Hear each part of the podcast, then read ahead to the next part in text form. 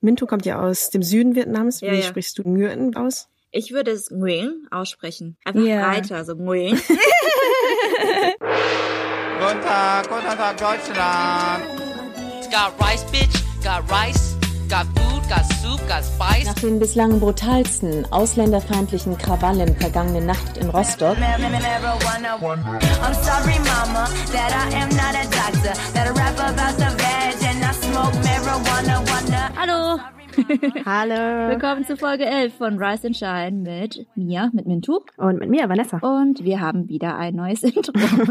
Ein viel besseres Intro als vorher, finde ich.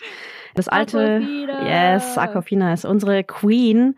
Das alte Intro hatten wir verkackt, das haben wir auch in der letzten Folge thematisiert. Wir haben jetzt diesen Song, wo das N-Wort vorgekommen ist, ähm, haben wir ganz gestrichen und dafür einen neuen Song rangemacht, der uns auch eigentlich besser gefällt. mit eben einer unserer Lieblingsrapperin, Aquafina, die auch ein echt gutes Jahr hatte. Also 2018 war ein gutes Jahr für Aquafina. Ansonsten, wir haben ja euch auch gefragt, wie wir damit umgehen sollen. Also ob wir alte Folgen zum Beispiel auch löschen sollen und ersetzen sollen mit dem Intro, mit dem neuen.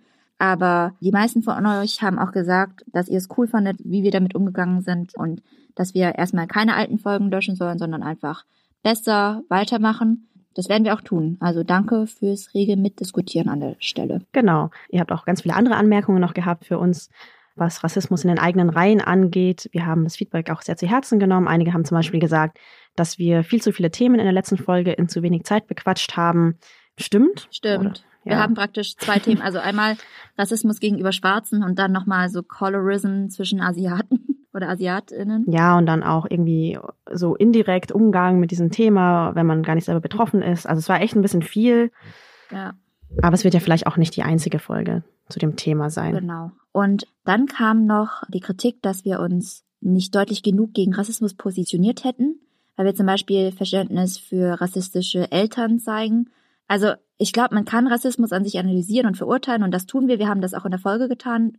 Und gleichzeitig müssen wir halt anerkennen, dass das echte Leben dann doch noch ein bisschen komplizierter ist. Also dass es nicht unbedingt ein klares richtig und falsch oder gut und böse gibt. Also ich werde nicht in aller Öffentlichkeit ein Werturteil über eine Person fällen, die ich gar nicht kenne. Und ich will auch niemandem sagen, dass diese Person mit der eigenen Familie brechen soll, weil da ein Mitglied problematische Dinge sagt. Hm. Ich glaube, unser Ansatz ist da einfach so ein bisschen ein anderer. Also wir versuchen, die Leute zu verstehen, auch wenn es eben große Probleme gibt.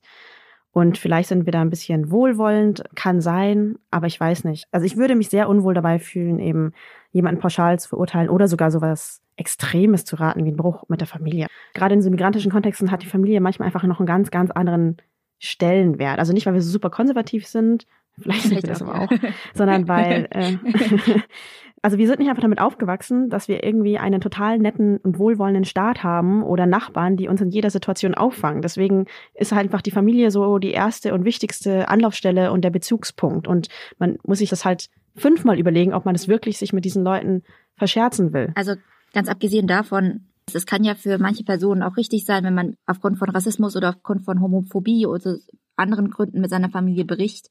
Aber also es ist, ich würde es einfach nie einer Person raten wollen. Die Familie ist übelst wichtig für mich und ich kann mir das einfach nie vorstellen, bei irgendeinem Problem einfach mit meiner Familie zu brechen. Es ist vielleicht nicht ganz einfach, damit umzugehen, aber das muss jeder für sich selbst entscheiden. Genau. Dann hatten einige noch kritisiert, dass ihnen die Perspektive von Hürens Freund gefehlt hat, zur Erinnerung oder falls ihr die letzte Folge nicht gehört habt. Er ist schwarz und Hürens Mutter hat ein Problem damit und es geht viel darum, wie sie damit umgeht. Und Ja. Das stimmt aus rein theoretischer Perspektive, ist das schon ja schwierig, wenn wir dann vor allem mit ihr sprechen und nicht mit ihm, um den es ja eigentlich irgendwie geht, der das eigentliche Opfer von Rassismus ist. Das stimmt, aber aus rein praktischer Perspektive bitten wir da einfach ein bisschen um Nachsicht. Also es hat halt diesmal nicht geklappt, aus verschiedenen Gründen, die wir jetzt auch öffentlich gar nicht diskutieren wollen. Manchmal ist es einfach so, dass eine Perspektive fehlt. Vielleicht kommt sie in einer nächsten Folge. Ja. Genau. Das war jetzt aber, glaube ich, genug, was wir jetzt zum Feedback sagen. Denn wir haben jetzt auch schon ein neues Thema und einen neuen Gast. Ja. Wir unterhalten uns in dieser Folge mit Mob Nguyen. Die ist Sängerin und Sozialarbeiterin und steht schon in den Startlöchern. Mit ihr haben wir nämlich vorhin schon gesprochen. Und ja, viel Spaß mit der neuen Folge.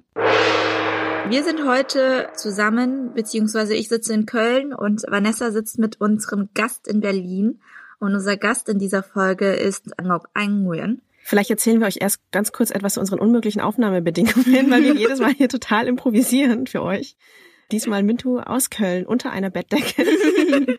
Ja, mein Und, Zimmer äh, halt total. Das ist so groß, ich kann gar nicht so viele Sachen reintun, dass es nicht mehr halt. Ngok Ang und ich sind hier in Berlin und teilen uns gerade einen Kopfhörer. Wir verrenken uns gerade übelst, damit wir Mintu über Skype hören können. Genau, wir sitzen gerade ganz eng zusammen und kuscheln so ein bisschen. Genau, aber wer bist du überhaupt? Ja, also ich heiße Ngok Aing. Ich bin in einem kleinen Dorf und in einer kleinen Stadt in Sachsen aufgewachsen. Wow, noch eine Ostdeutsche. Ja, auch eine Ostdeutsche. und ich studiere seit etwa einem Jahr Songwriting am BIM Berlin und habe letzte Woche Freitag eine EP rausgebracht. Ja, ähm, vorher habe ich soziale Arbeit studiert und bin auch Familienhelferin. Also ich mache zwei verschiedene Sachen. Du hast auch einen ziemlich lustigen Künstlernamen, der ist Another Nguyen. Warum hast du dich denn so genannt? Als ich aus Vietnam wiederkam, nachdem ich da ein Jahr gelebt habe, wollte ich irgendwie in so einem Online-Forum aktiv sein und habe nach einem Nickname gesucht. Und dann dachte ich mir so, ja, ich heiße Nguyen. Viele Leute heißen so, ich bin einfach noch eine. Also der Gedanke war so, ich bin noch eine, aber ich bin auch eine andere. So. Und deswegen kam ich dann damals auf Another Nguyen und habe den Namen dann einfach beibehalten, auch als Künstlernamen. Was ist für dich eine akzeptable Weise, diesen Namen auszusprechen? Mittlerweile stelle ich mich immer als Nguyen vor oder Nguyen. Das finde ich ganz okay. Aber Nguyen, darauf komme ich gar nicht erst, wenn ich mit Deutschen rede oder mit englisch sprechenden Menschen. Mintu kommt ja aus dem Süden Vietnams. Wie Ja, ja. sprichst du das aus? Ich würde es Nguyen aussprechen. Okay, guck, das könnte ich gar nicht, glaube ich. Nguyen. Also einfach, einfach Ja. breiter, so Nguyen. Ja, und einfach, weil Okay. es so viele verschiedene Dialekte auch gibt, ist es mir gar nicht mehr komplett wichtig, wie konkret es gesagt wird. Wichtig ist nur, dass es nicht Nguyen ist oder Ngui, alles Mögliche mit Ngo. Ja, es gibt ja auch berühmte deutsche Leute, die diesen Nachnamen haben. Zum Beispiel diesen Turner, ne? Marcel Nguyen, der ja auch Mhm. irgendwie in der WM und auf Olympialevel turnt. Und wenn der auf Talkshows kommt, der stellt sich selber als Marcel Nguyen vor. Aber was soll man denn sonst machen, wenn man so heißt? Naja, theoretisch gibt's ja alle Sachen, um das akzeptabel auszusprechen, auch in der deutschen Sprache. Also Mhm. zum Beispiel bei Wir singen oder sowas. Ja, oder singen. Mhm. Oder Engel. Ist ja der gleiche Ng, was da in dem Wort auch in Nguyen drin ist, aber das ist halt nicht am Anfang von dem Wort. Und das verwirrt die Deutschen immer. Da muss man denen einfach nur beibringen, dass dieses Ng-Geräusch, dass das am Anfang ist und dann praktisch mit einem W-U, Nguyen, drüber zu binden. Also die können schon lernen. Was sagt die, die so heißt? Können die Leute das lernen? Ah, sie versuchen es. Also meine Erfahrung war bisher immer, dass es nie komplett klappt, aber ich finde das, wie gesagt, nicht mehr schlimm. Was ich nur lustig finde am Telefon, oftmals, wenn ich mich vorstelle, hören die Leute irgendwie Mühlen. Was? Mühlen? Nein, nein, nein, Nguyen. N-G-U-Y-E-N. ja. Wie viele kennt ihr eigentlich, die Nguyen heißen? Ja, also ich finde es eigentlich lustig, dass wir zwar einen wirtdeutschen Podcast machen und wir beide nicht so heißen, weil es, also, keine Ahnung, die meisten, die ich Die kenne, Wahrscheinlichkeit ist Was? hoch. Ja, die Wahrscheinlichkeit ist echt hoch. wir tun unsere Ich glaube, in Vietnam Außenseiterstellung. 40 Prozent. 40 Prozent heißen Mhm. Habe ich auch gelesen. Also bei mir auf Arbeit habe ich auch viele vietnamesische Kolleginnen und Kollegen. Und als ich da zum Beispiel unsere Namensfächer gesehen habe, gab es auch vier andere Leute, die Nguyen heißen. Und ähm, von unseren E-Mail-Adressen habe ich auch schon öfters mal leider falsche E-Mails an mich bekommen, einfach weil unsere Namen so ähnlich sind und auch noch Naja, mit gleich. Kürzel. ja, und ich kenne schon einige. Und findest du das schlimm, so zu heißen wie viele andere? Also ich weiß, früher, als ich aufgewachsen bin, habe ich immer meinen Namen verflucht. Also ich heiße ja auch Ngok Aing. Es fängt auch mit N-G-O-C an. Und ähm, als ich noch in der Kleinstadt war, habe ich mich immer nur als Ein vorgestellt und wollte das N-G-O-C Ngok verbannen und habe immer gedacht, warum habe ich so einen komplizierten Namen? Überall war der falsch geschrieben. Auf allen meinen Zeugnissen von der ersten bis zwölften Klasse musste ich immer zum Sekretariat rennen und sagen, hey, das ist falsch, können wir das bitte anders machen? Und da war es mir früher wirklich unangenehm. Einfach weil ich da auch in einem Umfeld war, wo es keine anderen Vietnamesen gab. Und mittlerweile bin ich da aber wirklich stolz drauf. Und ich weiß zum Beispiel von der Musik her, als Künstlername ist es nicht so schlau, einen Namen zu haben, wo die Leute nicht wissen, wie man den schreibt auf Anhieb.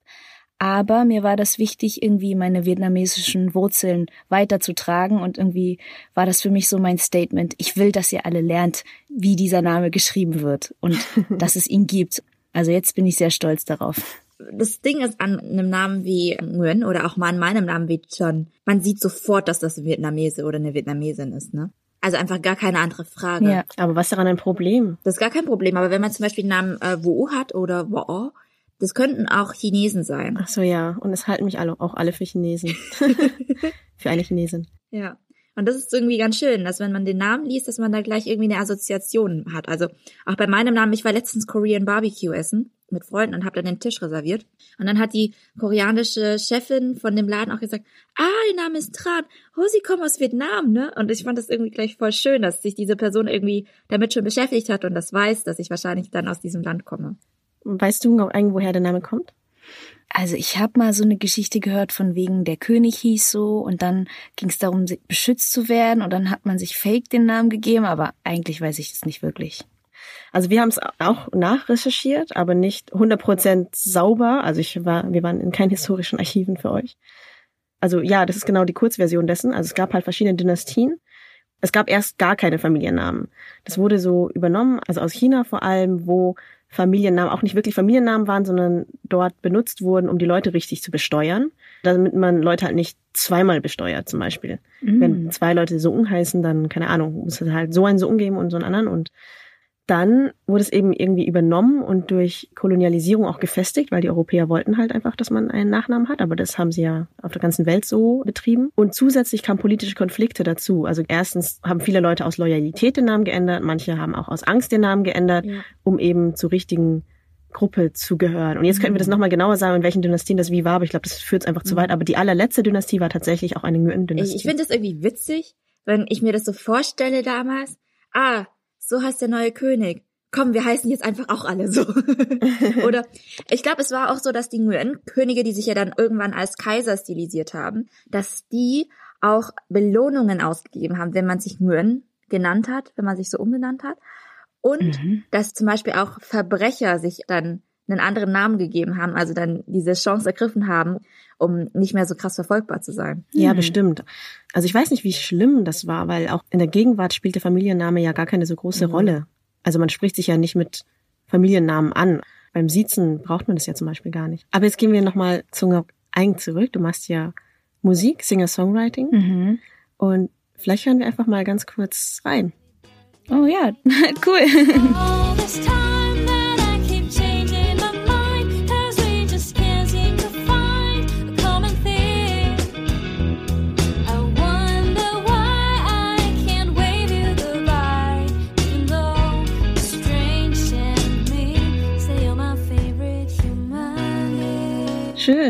Warum ist das dein Lieblingssong?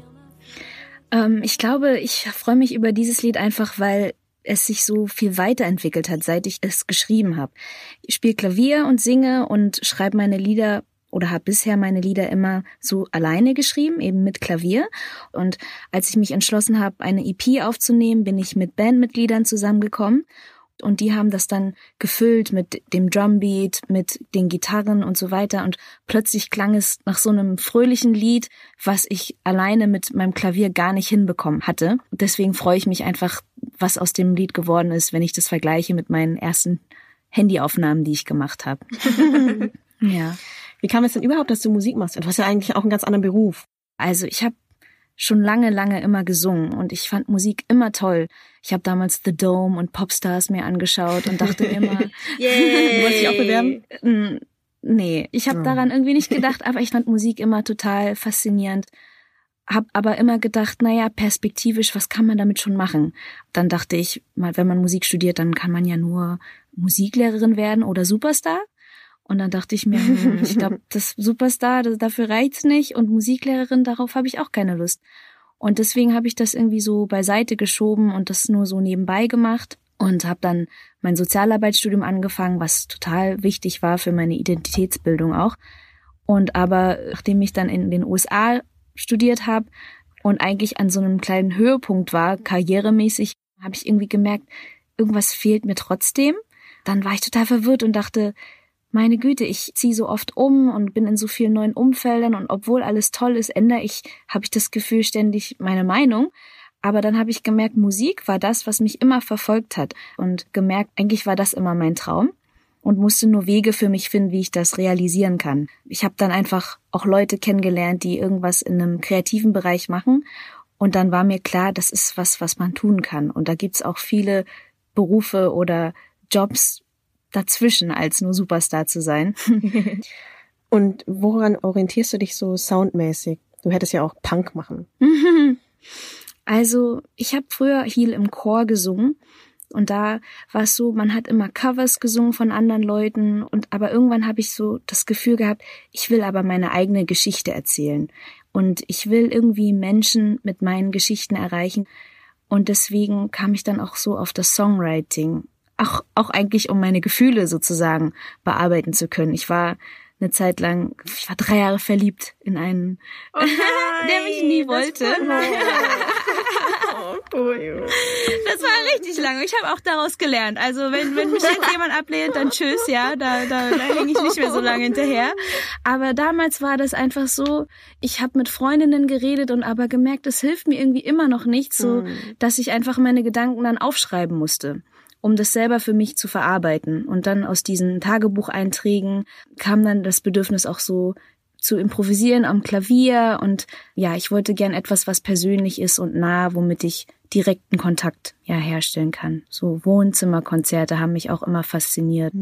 Ja, Geschichten erzählen. Wo kann man dich denn hören? Jetzt außer auf Spotify. Spielst du gerade auf Konzerte? Wo bist du regelmäßig irgendwie mal zu Gast? Also derzeit spiele ich tatsächlich gar nicht so viel. Ich habe mich in den letzten Monaten auf das ähm, Aufnehmen, das Recorden und Mixen fokussiert. Derzeit gibt es meine Musik eben auf allen Online-Plattformen. Und ich habe derzeit tatsächlich auch gar keine weiteren Auftritte geplant, weil ich mich, nachdem ich jetzt die EP als Solokünstlerin rausgebracht habe, möchte ich mich gern soundmäßig umorientieren. Also derzeit bin ich auch total fasziniert davon, so mit Ableton zu arbeiten, mit elektronischer Musik weil das nochmal für mich künstlerisch andere kreative Impulse auslöst. Meine Songs mit Another Nguyen sind sehr persönlich, aber musikalisch ist es für mich super interessant, einfach mit Sounds herumzuspielen und dadurch werden auch noch so mehr unterbewusste Lyrics kommen dann so raus und dann komme ich auch manchmal auf Themen, an die ich so gar nicht denken würde. Genau, hört mal rein. Über Musik reden wir gleich weiter, aber jetzt kommt wieder unsere Pausenrubrik. Frage an Asiaten. Und da beantworten wir jedes Mal eine Frage von euch, die ihr uns auf Facebook, auf Instagram, auf Twitter oder auch per Mail schickt. Und besonders wenn wir Mail-Fragen bekommen von euch, gibt es so eine Frage, die immer und immer wieder auftaucht. Eigentlich in fast jeder Mail. in fast jeder Mail. Die Frage, die sich da irgendwie viel auftut, ist die Nord-Süd-Teilung auch nach dem Krieg Und noch. der Konflikt in der zweiten Generation, das ist noch immer so ein Aspekt, den Leute viel nachfragen. Und bestimmt machen wir auch noch eine Folge dazu, aber jetzt, dadurch, dass es irgendwie anscheinend so viele Fragen provoziert, äh, machen wir das auch einmal jetzt kurz in unserer Pausenrubrik. Ach so, warum wir das bisher in Folgen nicht thematisiert haben, ist wahrscheinlich, und das ist auch die ganz ehrliche Antwort für uns beide, mangelndes Interesse. Also ich komme aus dem Norden, Mintu kommt aus dem Süden. Normalerweise sind die aus dem Norden die äh, ehemaligen Gastarbeiter und die aus dem Süden Boat People Flüchtlinge. Bei uns ist es so ein bisschen umgekehrt. Also ich komme aus einer Flüchtlingsfamilie, auch tatsächlich viele Boat People. Meine Eltern sind anders geflüchtet und Mintus Eltern waren Gastarbeiter. Dadurch fallen wir auch nicht so in die ganz klassischen Lager, aber auf jeden Fall kommen wir schon aus Nord-Süd und haben nie irgendwie diesen Konflikt. Also ich, ich kenne das nur aus den Medien. Bei mir persönlich ist es so, dass meine Familie eigentlich nie sehr politisch war. Also klar, die waren keine krassen Anhänger der Kommunisten. Und weil wir Südvietnamesen sind, haben wir total viel auch mit Familien zu tun gehabt, die halt auch Boat People waren, also wirklich geflüchtet sind. Und da war nie irgendwie eine politische Auseinandersetzung zwischen denen. Jedenfalls keine, die ich mitbekommen habe. Und weil ich eben aus so einem kleinen Kaff komme, ist es eigentlich egal, ob du Boat People bist oder irgendwie als Gastarbeiter hergekommen bist. Da ist irgendwie die Community einfach, ja, du bist Vietnamese, du gehörst dazu. Und deswegen war das für mich so voll krass, als ich das dann gelesen habe und gemerkt habe, oh scheiße, den Konflikt, den gibt's, vor allem in Berlin. Aber in meiner persönlichen Kindheit habe ich das so nie Ja, ist bei mitbekommen. mir ganz ähnlich. Also ich komme zwar aus einer politischen Familie, aus einer antikommunistischen Familie, aber meine Familie war jetzt nicht politisch aktiv, zumindest nicht in Deutschland. Aber dadurch, dass so eine gewisse Grundhaltung da war, haben wir uns auch einfach gut mit Südvietnamesen verstanden. Es ging jetzt nicht ständig um Politik oder zumindest nicht vor meinen kindlichen Ohren. Aber bei uns war es auch ein bisschen gemischt. Ich glaube, manchmal wird man auch dazu gezwungen, miteinander auszukommen, indem es einfach, wenn es einfach so ein kleiner Ort ist, wo es nicht viele vietnamesische Familien gibt, dann kannst du nicht auch noch da unterscheiden, wo die anderen jetzt genau herkommen aus dem Norden oder aus dem Süden und dann nicht mit denen reden. Wie war das bei dir? Ja, also ich komme aus einem Ort, wo es nur eine einzige andere vietnamesische Familie gab. Die waren aus Zentralvietnam und deswegen, das war irgendwie gar kein Thema. Wir waren einfach auch Vietnamesen und das hat uns zusammengehalten. Für mich war das Thema Süd-Nord erst dann relevant, als ich tatsächlich für ein Jahr nach Kalifornien gegangen bin und ich da eben Asian American Studies studiert habe und ich hatte über die vietnamesische Community dort gelesen, Orange County und wusste, dass eben dort mehr Boat People gelebt haben und zum Beispiel auch die vietnamesische Flagge dort die ehemalige südvietnamesische Flagge ist. Und ähm, da hatte ich irgendwie Angst gehabt, dass wenn sie wüssten, dass meine Eltern eben aus dem kommunistischen Vietnam kommen, würde das irgendwelche Einflüsse oder so nehmen. Aber die Wahrheit ist, in der zweiten Generation ist das total irrelevant. Nur habe ich tatsächlich eben gehört, dass in einer anderen Uni ein Professor, der aus Nordvietnam kam, irgendwie als Kommunist bezeichnet wurde und ihm deswegen auch so die Lehrstelle ein bisschen schlecht gemacht werden sollte oder so. Und für mich war es nur total interessant, als ich auch so einen Kurs belegt habe, der hieß Vietnamese for Heritage Students oder sowas in der Art. Also wir waren alle zweite Generation Vietnamesen und haben dann Vietnamesisch gelernt in der Uni. Oh, cool. Und alle haben Südvietnamesisch gesprochen und ich habe so wenig verstanden und und war eben in den USA und hatte so gedacht, ich bin eigentlich in der vietnamesischen Community, aber es klingt alles so fremd für mich. Ja, aber so das war mein Kontakt mit muss ja- Südvietnamesen. Vielleicht machen wir doch noch eine Folge. Wenn es euch so sehr interessiert, dann machen wir extra noch irgendeine Folge dazu. Zurück zu Ngoc Aing. Was ich ja interessant finde, ist, dass du eigentlich noch Familienhelferin bist. Du Ja, hast soziale genau. Arbeit gemacht. Kannst Ja. du uns da ein bisschen erzählen? Du arbeitest ja auch mit vietnamesischen Familien zusammen. Ja, das tue ich. Angefangen hat, glaube ich, mein Interesse dafür, soziale Arbeit zu studieren, dass ich als Kind mich so hilflos gefühlt habe, weil wir hatten so viele kulturelle Konflikte, wir haben uns viel gestritten und ich habe immer gedacht, warum gibt es eigentlich niemand, der irgendwie mir hilft? Und als ich gehört habe, dass es so einen Beruf gibt wie Sozialarbeiterin, dachte ich so, oh mein Gott, das ist das, was ich damals als Kind gebraucht hätte. Aber als ich mein Studium dann abgeschlossen habe und nach einem Job gesucht habe, bin ich dann in die Familienhilfe gekommen, weil da auch die Nachfrage unglaublich groß ist, dass mit vietnamesischen Familien auch mit vietnamesisch sprechenden Fachkräften gearbeitet wird, die eben eine kulturelle Sensibilität haben, als auch in der Muttersprache mit den Klientinnen und Klienten reden können. Ich weiß noch, als ich den Beruf angefangen habe vor einem Jahr und wir hatten unsere erste Teamsitzung, wo eben über Familien gesprochen werden und Probleme, da hat mich das nochmal so unglaublich berührt, weil ich hatte mich viele Jahre nicht mehr so viel mit der, meiner Kindheit befasst im Sinne von, wie schwer es für mich war.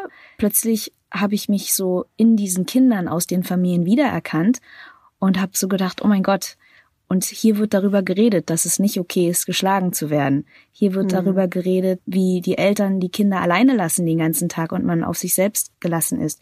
Oder es wird jetzt thematisiert, dass es nicht okay ist, den ganzen Tag nur vor dem Fernseher zu sitzen, weil eben die Eltern nicht zu Hause sind. ich bin ein Fernsehkind. Ich glaube, wir beide sind das auch. Kindheit nur Fernsehen, nichts anderes Und, gemacht. und ein großes Thema zum Beispiel in der Familienhilfe ist auch immer eingeschränkter Medienkonsum. Und äh, aber ich weiß noch, nach der ersten Teamsitzung bin ich nach Hause gegangen, habe so geweint, weil mich diese Themen so berührt haben. Konflikte mit den Eltern, dass eben Leistungsdruck ausgeübt wird auf die Kinder, dass nicht viel gelobt wird oder ich weiß nicht, wie das bei euren Familien war, aber es war auf jeden Fall so in meiner Familie. Nicht mal zum Abitur. Kein Lob, ähm, immer verglichen. Nein, nein, nein. Du hast so das Mindestmaß, was wir von dir erwarten, hast du gerade geschafft. Genau, ja. Und wenn nicht, gab's Schläge, aber auch nur ganz früh. immer verglichen zu werden und so weiter. Und ja, und es hat mich einfach so berührt, als ich dann in dieses neue Team gekommen bin, dass über alle diese Themen gesprochen wurden und auch vietnamesische Erwachsene zu treffen, die irgendwie im Bereich Sozialen studiert haben, Erzieherausbildungen gemacht haben und einfach auch eine andere Erfahrung mit denen zu machen als die mit meinen Eltern oder Verwandten, die ich aus Vietnam kannte. Hm. Kann ich ein Thema mal vielleicht so ein bisschen rauspicken? Du hast vorhin so häusliche Gewalt angesprochen.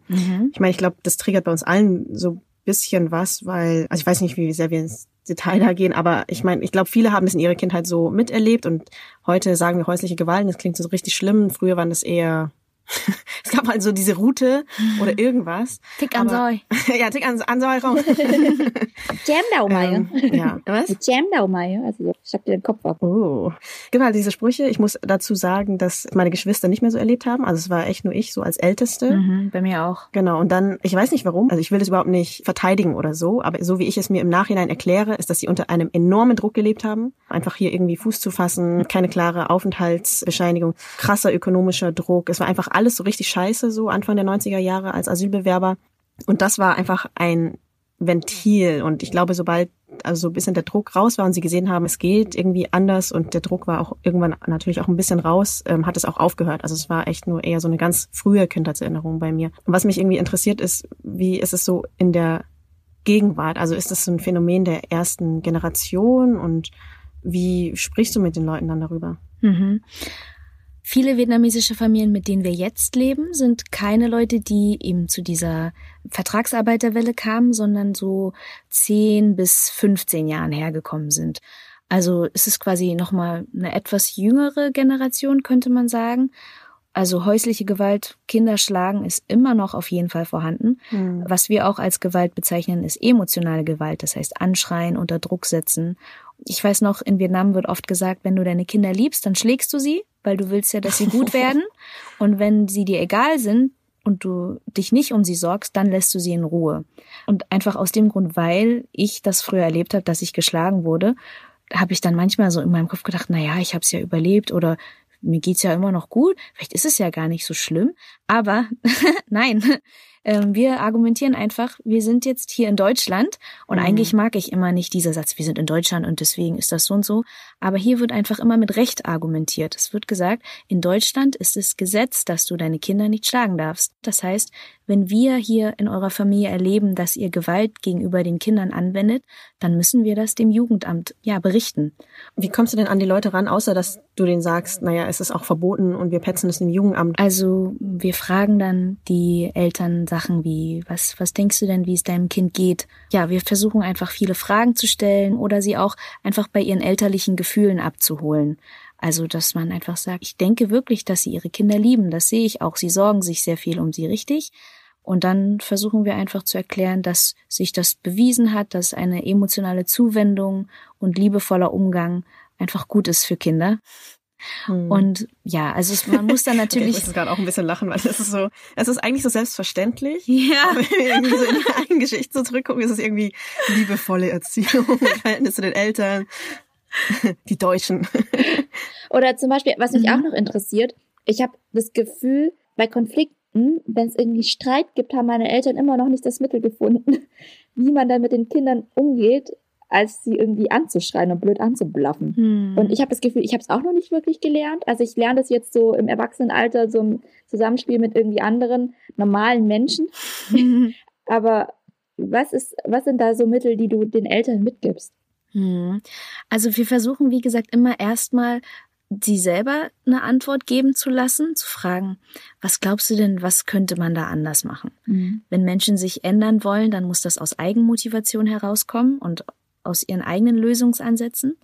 Wenn jetzt gar nichts kommt, dann sagen wir sowas wie in anderen Familien, mit denen ich arbeite, da klappt das ganz gut, dass die Eltern sagen, okay, wenn wir jetzt wütend sind, dann sagen wir Stopp, wir verlassen den Raum und dann reden wir erst nach einer Weile wieder miteinander. Solche Sachen. Schweigetechnik. Silence Schweigetechnik. Genau. Ja, oder Dampf ablassen. Sprichst du eigentlich Vietnamesisch mit den Familien? Ja, komplett. Also Familienhelfer allgemein werden ganz, ganz viel gebraucht in der sozialen Arbeit sowieso. Aber vietnamesisch sprechende Fachkräfte sind ganz wichtig, weil tatsächlich die Familien, mit denen wir arbeiten, überwiegend fast gar kein Deutsch sprechen.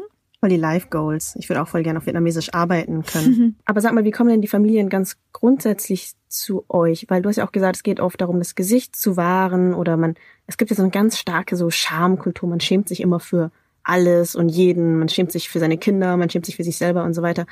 Und bis man Familienhilfe oder so beantragt, da muss man ja total viele Hürden erstmal überwunden haben, sich einzugestehen, ich könnte vielleicht Hilfe gebrauchen. Das kann ich mir zum Beispiel gar nicht vorstellen. Hm.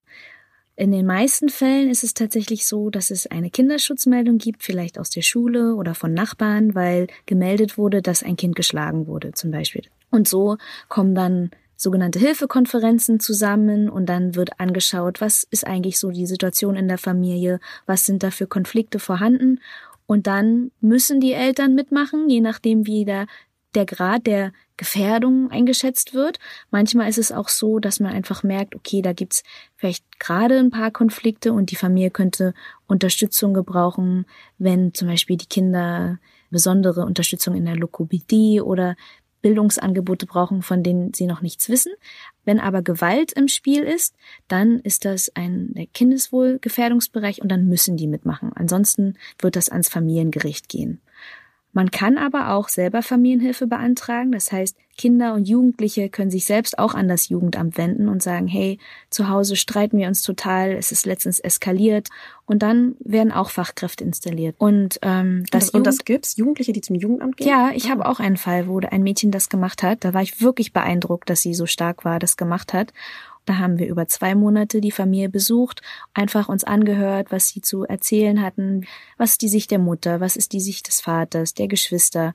Und dann haben wir beobachtet, eben was so die Dynamik in der Familie ist und anhand dessen Empfehlungen an das Jugendamt gegeben, wo vielleicht Hilfe gebraucht werden könnte. Es gibt auch Fälle, wo zum Beispiel, wenn Eltern sich überfordert fühlen, weil sie vielleicht einen Partner verloren haben oder weil die Eltern krank sind und Unterstützung brauchen, weil sie einfach ihre Kinder nicht umsorgen können aufgrund von Krankheit. Also das gibt's ganz unterschiedliche Szenarien. Irgendwie ist das voll die taffe Arbeit. Würdest du sagen, dass Musik so ein bisschen dein Ausgleich auch dazu ist? Auf jeden Fall. Also in der sozialen Arbeit muss man immer aufpassen, dass man nicht mit einem Helferkomplex kommt und sich die Sachen ein bisschen zu nahe nimmt. Und Musik hilft mir auch komplett abzuschalten. Und ich glaube, was mir auch hilft, ist dadurch, dass Musik ja eigentlich mein, mein Hauptfokus derzeit ist, dass ich mich auch wirklich von der Arbeit abgrenzen kann, dass ich das so gut wie ich es kann in meiner Arbeitszeit mich mit den Familien beschäftige und sie unterstütze, Hm. aber dann nach Hause gehe und mich auf meine Musik konzentriere. Und willst du das beides äh, zweigleisig fahren oder meinst du doch, dass du vielleicht dich für das eine irgendwie entscheiden wirst? Aber ein Traum wäre es total, nur Musik zu machen. Was ich mir wünsche, ist einfach irgendwann einen Status erreicht zu haben, wo ich aber auf solche Probleme in der sozialen Arbeit aufmerksam machen kann. Also im Moment sprichst du ja schon mal mit unseren and Shine Hörerinnen. genau. Und ähm, falls, ich weiß nicht, wie viele von euch noch in die Schule gehen und noch nicht wissen, was ihr später machen wollt, aber falls ihr auch irgendwie euch vorstellen könntet, mit vietnamesischen Menschen zu arbeiten oder so, wirklich soziale Arbeit, das war ein super Studium. Dann drücken wir dir auch voll die Daumen dazu. Hört unbedingt auch eigentlich das erste EP. Du hast ja uns ja schon gesagt, wo man sie hören kann, vor allem im Internet und so. Mhm. Aber kann man dich ansonsten mehr unterstützen, außer dir auf Spotify Klicks machen? Das ist ja nicht so die Art, wie man Künstlerinnen am besten unterstützt, oder? Oder doch? Mm, Also, ich freue mich, wenn ihr mir auf Instagram folgt, auf Facebook und einfach meine Musik anhört, euren Freunden davon erzählt. Auf Bandcamp kann man die Lieder auch runterladen für vier Euro. das heißt, da würdet ihr mich direkt finanziell unterstützen, aber ansonsten freue ich mich einfach, wenn meine Musik Leute erreicht und vielleicht auch euch inspiriert, auch Musik zu machen. Ja, Supporting auch eigentlich, supported another Nguyen, falls ihr nochmal ihren Namen sucht. Für alle, die nicht Vietnamesisch sprechen und uns zuhören. Another Nguyen. Eine Nguyen. okay, ich würde sagen, wir sind durch. Die Zeit ist wieder am Ende. Zum Schluss wahrscheinlich die obligatorischen Hinweise auf unsere Social Media Kanäle. Wir sind auf Instagram, wir sind auf Facebook, wir sind auf Twitter. Ähm, wir haben eine E-Mail-Adresse, riseandshine.podcast.gmail.com, wo ihr uns alle möglichen Sachen schreiben könnt und uns auch wieder eine Nord-Süd-Frage stellen könnt. Ihr könnt uns auch mal neue Fragen stellen. Stell uns mal neue Fragen. Wir haben auch eine Steady-Seite, wo ihr uns auch finanziell unterstützen könnt. steadyhq.com slash riseandshine. Ansonsten, bis zum nächsten Mal. Tschüss, danke, dass du da warst, Ngok Ein. Dankeschön Danke, an euch, dass ich hier sein durfte. Tschüss.